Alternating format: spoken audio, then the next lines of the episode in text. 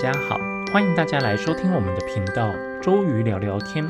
我是今天的主持人 York。前两周啊，我们先聊到了胶原蛋白的填充剂或是植入剂，那就是大家比较熟知的熊猫针。从上周开始，York 就来为大家介绍胶原蛋白的刺激剂。那这个胶原蛋白的刺激剂呢，它主要是靠着一些可以刺激胶原蛋白的线材，像是我们手术用的这种缝线，把它磨成粉之后，可以去植入到我们的皮肤底下。那也是因为之前呢，这些手术外科医师他们发现，使用这些手术缝线呢，会在缝合的地方发现有胶原蛋白增生的一个现象，这些外科医师才灵光一闪，把这些手术缝线磨成粉，然后呢，可以植入到皮肤底下，变成一个胶原蛋白的刺激剂。上周其实又可以经先把现在台湾主流的三种产品的其中一个，就是 PLLA 聚左旋乳酸，它的商品名叫舒颜萃 Sculptra，又叫童颜针，这个产品先介绍完了。今天又可要来介绍的是另外一个材质，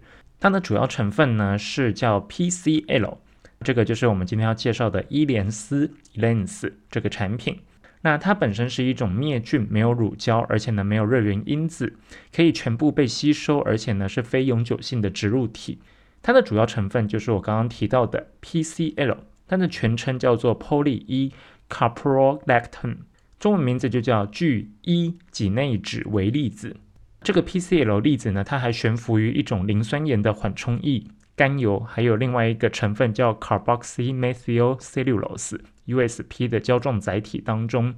那这个 carboxymethylcellulose 它又叫缩甲基纤维素，它本身它是一种胶状物质，所以呢，在填充的时候，它可以起到支撑的一个作用。如果说我们用点想象力的话，你可以把它当成像是把这种胶原蛋白刺激剂和玻尿酸同时植入到你的皮肤底下的概念。Carboxylmethyl cellulose 这个缩甲基纤维素，它其实呢本身它的材质就跟玻尿酸有点类似。那 Elens 呢？它其实分两种剂型，一个是 S 剂型，另外一个是 M 剂型。基本上呢，它们的粒子范围大小都在二十五到五十 microns。不过呢，事实上不管哪一种剂型的 Elens，它们都是有百分之七十的这个 CMC，就是我们刚刚讲到的 carboxyl methyl cellulose 这个缩甲基纤维素的凝胶载体，还有百分之三十的 PCL 这个微晶球所组成的。CMC 凝胶载体呢，它是一种生物可降解的材质，具有很好的内聚力还有弹性。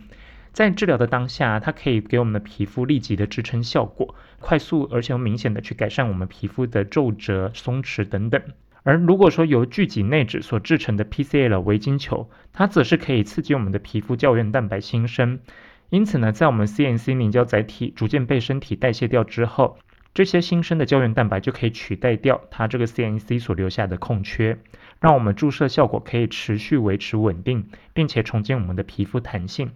即使你反复的注射 Elens，一样可以维持自然的线条轮廓，不会像打玻尿酸的时候，只是把我们的这个玻尿酸塞进我们的皮肤里面，打久了之后呢，反而会让我们的皮肤可能越塞越松，而且越来越不自然。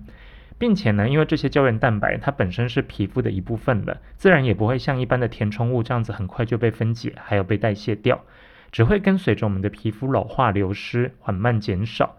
这也是 Elens 它的治疗效果会比起其他的产品效果更自然，而且维持得更久，也更加稳定。其实可以再用浅显一点的话语来说，Elens 呢，它相当于就是把我们之前讲到的童颜针还有玻尿酸融合在一起的概念。但是呢，它里面的玻尿酸并不是真实的玻尿酸，就是 hyaluronic acid 透明质酸这个成分，而是 CMC 缩甲基纤维素的凝胶载体。那这样子在填充的时候呢，其实因为一开始像我们在打童颜针的时候。因为它本身是已经被磨成粉的这种颗粒，所以它并没有支撑起我们皮肤的容量的效果。反而呢，在治疗的初期的时候，你需要靠像是 CMC 这种缩甲基纤维素，或者是类似玻尿酸的这种有支撑性的成分，它才可以在你注射的当下即刻看到效果。那 Elens 它很聪明的是，它在里面添加了 PCL 这个微晶球。当我们的 CMC 凝胶载体被代谢掉、分解掉之后呢？它可能原本填充的空间就空出来了嘛，不过呢，靠着 PCL 它去刺激的胶原蛋白，又在填充了原本已经被分解代谢掉的 CMC 成分。那这样子相当于就是说，我在填充进去的时候，它已经先把我们的皮肤支撑起来了，然而呢，在被代谢掉之后呢，后续这些胶原蛋白刺激剂，它也不断的在促进我们的新生胶原蛋白去填充原本被支撑起来的这些空间。那接下来我们就来讲讲 S 剂型还有 M G 型的差别。e l e n s 的 S 剂型跟 M G 型，它们的成分组成其实是一样的。当然，从它们外包装盒，我们是可以去分辨它们的差异。不过呢，它们的效果持续时间却可以分为一年和两年。S G 型呢，它本身它的效果持续时间是相当于一年左右，而 M G 型号称它的效果可以持续到两年以上。这里所提到的一年，可不代表说一年过后呢 e l e n s 的 S 剂型治疗效果就会完全不见，必须要重新注射了。它指的是这个材质作用的时间，就是说 PCL 维金球被身体完全吸收代谢。停止刺激胶原蛋白的时间，而其中的关键就在于 PCL 金球链的长度。所以呢，相比于 ELANS 的 S 剂型，ELANS 的 M 剂型，它里面的 PCL 金球链的长度更长。注射后呢，大概要两年左右才会被我们的皮肤完全吸收。ELANS 的 MG 型才可以去刺激我们皮肤新生胶原蛋白的时间更长，那生成的胶原蛋白的结构也会更扎实。可以提供更稳定的有效支撑，后续的流失速度也会比较缓慢。不论在持久度、稳定度上面，ELEMS 的 MG 型其实是比 SG 型有所提升。至于它们的质地啊、成分的组成比例等等这些要素是完全一样的，也不会因为说它们的剂型不同而有所改变。在他们官方的研究当中，其实有提到 S 剂型大概在十八个月之后呢，它们的 PCL 的成分会逐渐的被分解、消失、代谢掉。而 M 剂型的 PCL 的晶球呢，它可以维持到三十个月之久，才会慢慢的开始被代谢分解掉。那以实际的临床观察来说啊，虽然 ELENS 的 S 剂型在治疗后一年就会停止生成新的胶原蛋白了，但是呢，一直到治疗后十八个月，很多人都还有维持大概八成以上的效果，流失速度是相当缓慢的，甚至呢，有一大部分的人，他们在治疗后四到五年都还有超过一半以上的效果。那 ELENS 的 MG 型就更不用说了，治疗后两年内啊，他们其实由于因为胶原蛋白持续新生，脸部的整体状况还会持续进步，所以呢，它所生成的胶原蛋白会更扎实，流失的速度也比较缓慢，甚至呢，有很多人都是在长达了三十六个月之后，治疗效果才慢慢的减退，有一大部分的人他们在治疗五六年后都还有超过一半以上的效果。当然，刚刚我们介绍了 ELENS 这么多的产品特色，我们主要还是要先了解一下它的用途，还有它的禁忌症，以及它的注意事项，还有不良作用。首先呢，我们先讲它的适应症。ELENS 呢，它在官方的访单里面提到说，它可以为中度到重度的脸部皱纹以及其他不完美的结缔组织或者是状况做暂时性的修正。ELENS 呢，它主要是利用身体的发炎反应来包覆微粒子，就是这个 PCL 粒子。来刺激我们的结缔组织的生长，那其实就是来刺激胶原蛋白增生。那由于呢，这个微粒子可以被身体完全吸收，结缔组织的生长呢，也会在几个月内完全的取代注入的这个胶状载体，那就是我们刚刚提到类似玻尿酸的这个缩甲基纤维素 CMC 材质。官方访单里面啊，它有特别提到它的适用部位目前其实只有鼻唇沟，就是我们的法令纹这边而已。那在适应症讲完了之后，接下来就要开始讲讲禁忌症了。在这些注射填充的产品，禁忌症都是非常重要的。首先，第一个呢，它其实禁止在全身性过敏反应病史当中，或者是曾经有多重严重过敏反应的病人身上使用。第二个，它不可以在对本产品有任何成分产生过敏的病人身上使用。就是说，你以前如果动过手术，然后使用过缝线，发现你对 PCL 或者是 CMC 这两个材质有过敏反应的，那基本上是不能接受这个治疗的。第三个，你不可以使用在急性或是慢性皮肤疾病的部位，像是你皮肤有发炎或者是感染，那都不建议在这个时候去做治疗。一定都是先把你的发炎解决掉，感染源清除掉之后，才可以继续进行下面的医美治疗。第四个，不可以使用在有蟹足肿或者是肥厚性疤痕体质的病人。这个和我们上周提到童颜针的禁忌症是一样的，因为这些胶原蛋白刺激剂的产品，它本身就去刺激你的胶原蛋白增生。那如果说你本身是有蟹足肿体质或者是肥厚性疤痕体质的病人的话，那就有可能会造成你的胶原蛋白无限制，而且是毫无章法的乱长，这样就会出现肥厚性疤痕的一个情况。第五个，不可以使用正在接受可体松治疗的病人，因为呢，这个治疗会抑制结缔组织纤维的生长。我们其实上周有提到，在如果说出现结节或是丘疹的情况的话，医生其实也会使用可体松来抑制这些胶原蛋白的生长。如果说你本身有在长期服用或者是在注射可体松治疗的，因为其实通常这一类的病人都可能是有异位性皮肤炎或者是其他的皮肤炎问题。如果说在打这种胶原蛋白刺激剂的话，类固醇的机制本身就会抑制胶原蛋白增生的效果。第六个，不可以用在靠近眼周附近的部位，像是眼皮、黑眼圈、鱼尾纹或者是眉间，因为可能会造成眼部缺血，导致视力丧失的风险。那这跟我们以前提到的玻尿酸，还有上周提到的童颜针都是一样的。因为呢，如果说你注射到血管里面，导致我们血管出现堵塞或者是梗塞的情况的话，那都可能会造成因为我们面部血管供血缺失，然后都有可能会导致我们身体组织坏死，最后可能会出现视力丧失的一个风险。第七个，ELANS 不可以用于有败血症、感染或者是有免疫性疾病病史的病人。身体本身已经有感染的一个情况的话，那你在注射可能都会导致你的感染加剧。接下来是 ELANS 仿单里面的警告事项。第一个，ELANS 它只适用于皮下或者是深皮下的注射，尽量要避免表浅的注射，或者是注射到我们的肌肉、血管或是神经里面。第二个，ELANS 的包装基本上也是单一病人使用，那重复使用可能会增加感染的风险，或者是你重复使用的话，可能会降低它的效果。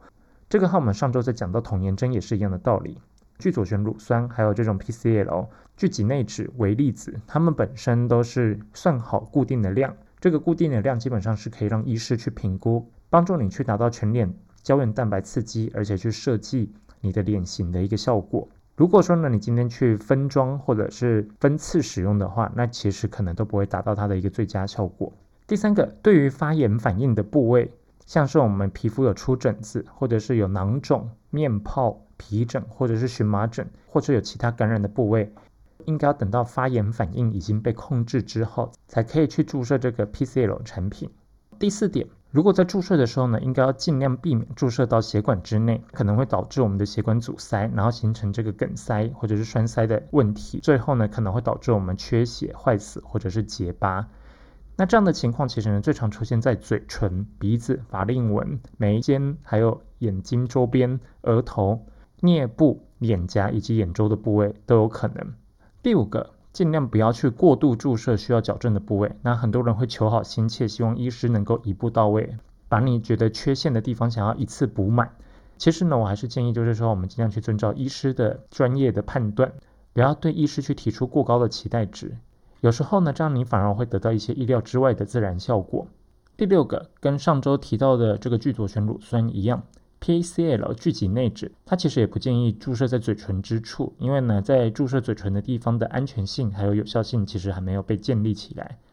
第七个，如果说病人出现以下的症状，请立即停止注射，而且呢，给予紧急的医疗照护，像是如果说你有出现视力的变化、中风的迹象。皮肤变白，而且呢，在疗程期间或是疗程之后感到不寻常的疼痛，都请立即告知你的医师，让你的医师马上紧急的帮你做一些处理。第八个，聚己内酯，它和其他医美疗程共同使用的安全性尚未被建立起来。如果说你想要共同去注射很多不同的成分的话，也要非常小心，最好还是遵从医师的建议来使用。第九个，如果说遇到血管阻塞的情况的话，可以使用的治疗方式有高压氧，还有妥善的一些伤口照护。如果说呢诊所没有相关的设备，还有这些治疗方式的话，那么一定要和最近的医疗机构去安排，就是有机会转诊或者是急诊，可以去马上去做这些处理。上面讲完了禁忌症以及警告事项之后，接下来我们要聊聊聚己内酯它可能会造成的副作用还有不良反应。那可能会出现的副作用呢？第一个，包括在注射的过程当中，可能会出现发红、肿胀、疼痛、发痒、淤伤，或者是注射处可能会出现压痛的一个情况。那这些状况呢，通常会在注射之后的七天内自然消失。第二个，和任何其他的植入剂一样，可能会出现的不良反应，包括有比较敏感、过敏反应，也会出现发炎、感染，那也有会出现血肿、血清肿。突出硬结的形成，或者是呢有不当的愈合、皮肤的变色、水肿、痤疮或者是淤伤、瘀斑，以及可能会有不当或过多的增大。另外呢，注射在血管内可能会影响局部的血流，以及造成血管的裂开、阻塞、梗塞或者是栓塞。然后呢，植入处可能会出现脓肿，或是造成硬结，或者是疤痕的形成。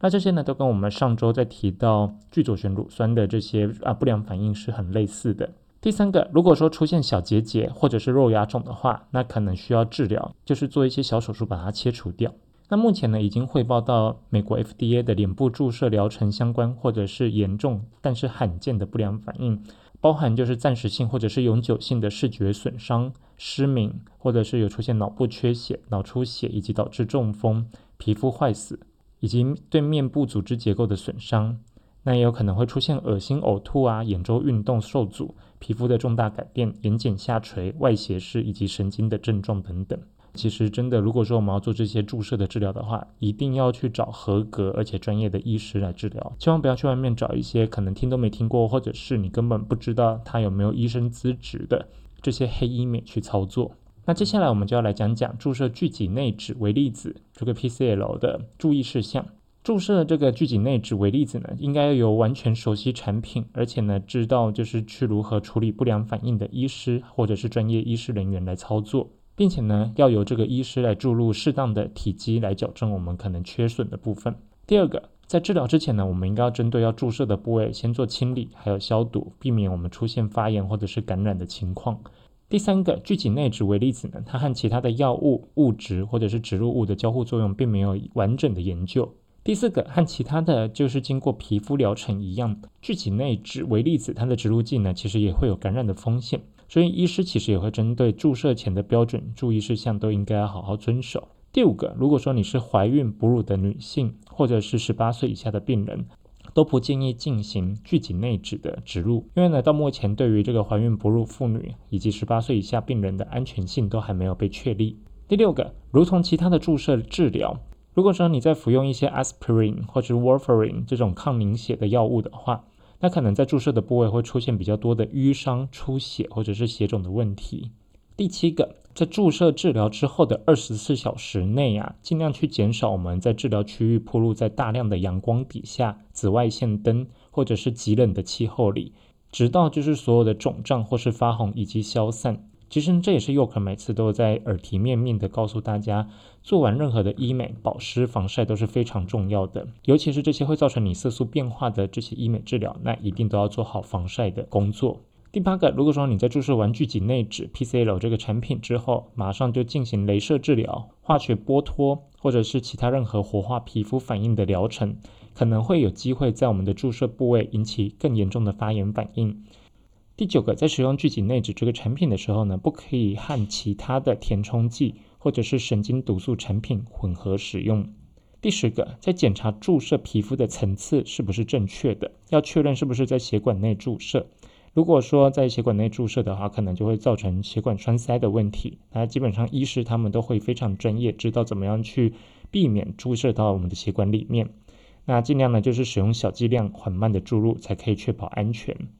好啦，那这边讲完了聚集内酯，就是 Elance 这个产品访单里面的适应症、禁忌症、注意事项以及不良反应之后，那就是大家一定会想问的一些常见问题。那这边又可以来针对常见问题为大家解惑。第一个问题，Elance 少女针和舒颜萃童颜针它们的差别是什么呢？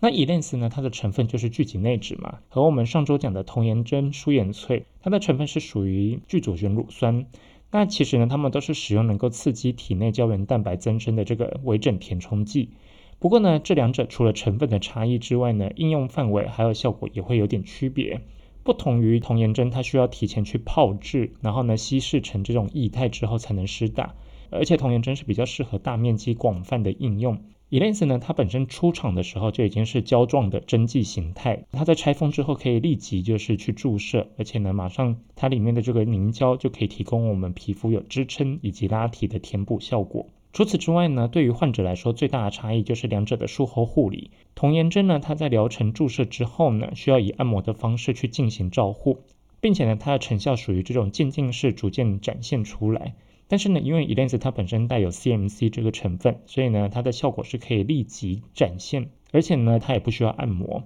照顾起来相对会比较轻松，效率也比较高一点。第二个大家会比较关心的就是 Elance 它多久能见效，可以维持多久？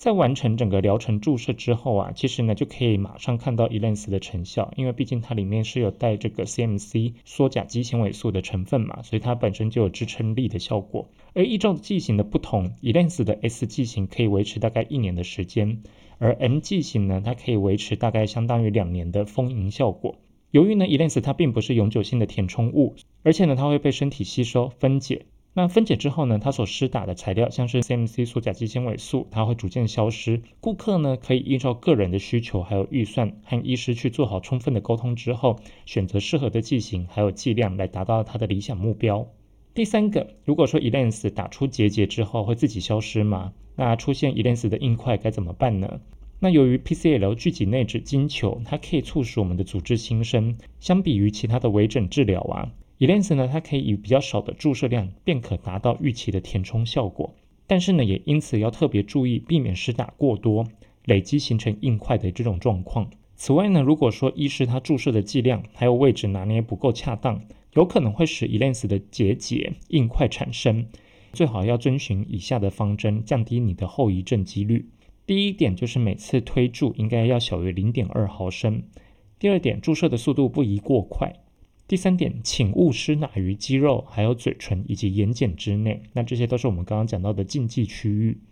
第四点，注射浅层肌肉的时候呢，要非常的谨慎，因为它有可能会造成我们皮肤出现丘疹的问题。第五点，不要过量或者是过度频繁的注射。又可在介绍到 S 剂型和 M 剂型的时候，我们都有提到它的效果可以持续一年以上，基本上你可以一年之后再回来补注射就行了。第六点，建议使用钝针去搭配扇形打法。那这个其实都是医师的专业操作了。那基本上部分的 Elens 结节呢，会随着时间自行消失或者是减缓。然而，如果说体积比较大，而且比较坚韧的这种硬块组织的话，那需要以其他的对策才能积极处理。虽然呢，Elens 它不像玻尿酸可以使用降解酶去溶解，不过临床上面曾经有使用过食盐水去把这个结节冲洗稀释掉，或者是去透过一些药物，像是氨甲蝶呤。五氟尿嘧啶以及皮质类固醇去盐松这些药物去合并治疗硬块，并且呢，也可以以口服多西环素减缓我们的发炎形成。那另外呢，也可以使用一些镭射或者是光电仪器，或者是像我们上次提到的震波来去平缓我们的组织。若是我们的爱美者不慎遇到这种情况的话，那别忘了去回诊寻求医师的评估，以合适的手段以及方法来解决类似硬块的这些问题。第四个常见的问题，疗程完成之后呢，应该要注意什么？那就像刚刚又可提到的一些注意事项。首先，第一个，疗程之后的当日呢，尽量避免剧烈运动。第二个，在疗程一周内呢，要尽量避开高温的场所，像是去泡温泉啊，或是去蒸三温暖，这些都不太建议在我们做完注射后一周内去进行。第三个，避免压迫、过度按摩施打部位。如果说你今天是刚做完注射的话，那睡觉的时候尽量就是不要去压迫到你注射的部位。第四个，去遵循医师建议的方式加强护理，像是我们要做好防晒、保湿等这些术后的保养手段。第五个，如果说出现任何的不适症状，而且呢就是说经过一段时间都没有改善的话，那一定要尽速去咨询你的医师。好啦，那我们今天 PCL 聚一己内酯微粒子这个成分，就是我们俗称的 Elens 伊莲丝，或者是叫少女针这个产品，我们就介绍完啦。下周呢，我们会来介绍另外一个产品，它是属于聚左旋乳酸的一个升级版，叫做 PDLLA 聚双旋乳酸。那这边大家就敬请期待啦。如果说你觉得我们今天的节目做得很用心的话，欢迎大家五星好评、按赞、分享给你的亲朋好友。另外呢，我们频道现在也开启小额赞助的功能。如果你喜欢我们的频道的话，也欢迎小额赞助捐款支持我们。针对这几集的话题有任何疑问的话，欢迎大家在我们的频道下面留言。以及如果说你有想要听的话题，也欢迎大家来敲碗。我们终于聊聊天，今天就先聊到这里啦，我们下次再见，拜拜。